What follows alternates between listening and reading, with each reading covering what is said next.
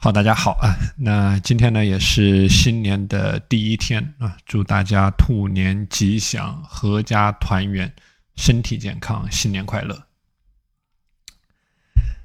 那今天呢，我想给大家分享到的话题是在新的一年的时间管理践行过程当中，如何去做好你个人的科学的计划。那么今天这一系列的分享呢，分为上下两期。那今天呢是上期的分享。我们很多学员在践行的过程当中呢，存在着一个非常重要的问题，就是计划总是完不成。所以我讲时间管理就是做具体的事情，而不是空想。啊，如果说你每天在空想，你每天不做事情，那实际上是在浪费时间，实际上是没有意义的。所以，要成为一个时间管理的高手，要日日循环时间管理的体系呢，不仅是说你要会执行，同时你要会做好科学的计划体系。这就要求你要去反复的去学习、去观察、去分析。最后用行动去进行复制、去复盘、去优化、去提升。所以我之前给大家谈到一个概念啊，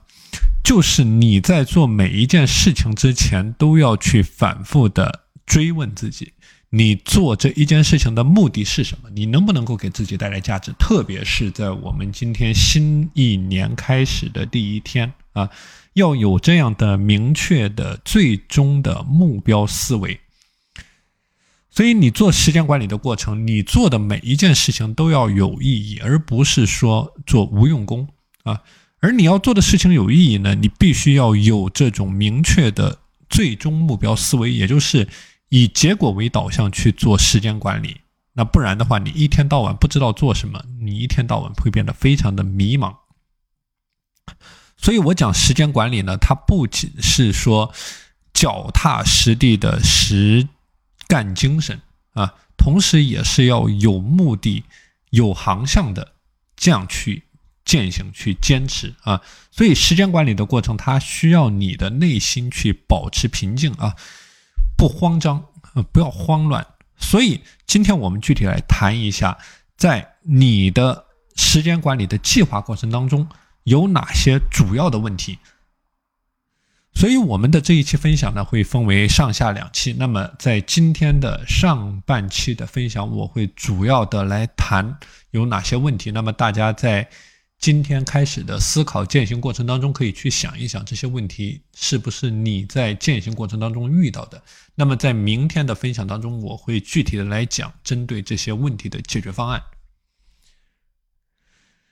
那这里呢，我给大家做了一个总结啊，就是说为什么我们很多人在践行过程当中的计划总是失败，有四个核心的原因。第一个点叫做去高估你自己可以利用的时间。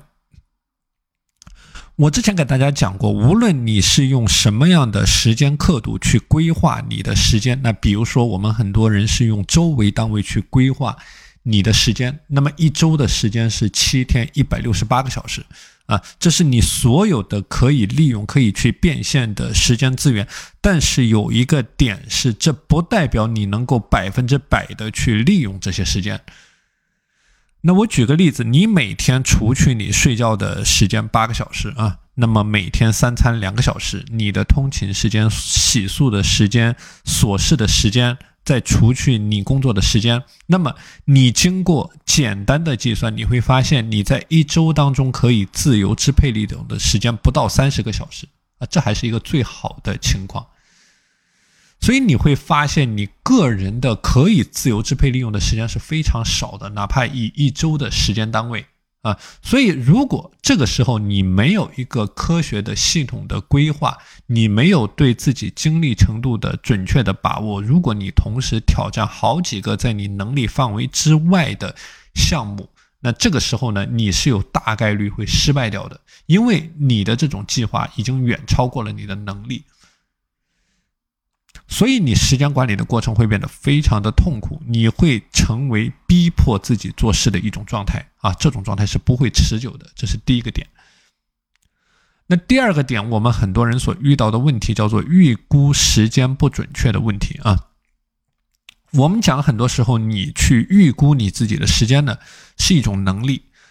你在最开始做时间管理的时候，是很难准确的把握掌握每个任务的耗时。如果说一件事物的预计耗时啊，你出现了偏差，那么你会出现两种情况。第一种情况叫做你被时间推着走啊，就是被时间推着走的一种状态。第二种状态呢，叫做你做完事情之后无所事事，大把大把的时间被浪费掉啊，这个叫做第二种情况，叫你的预估时间不准确的原因这个情况。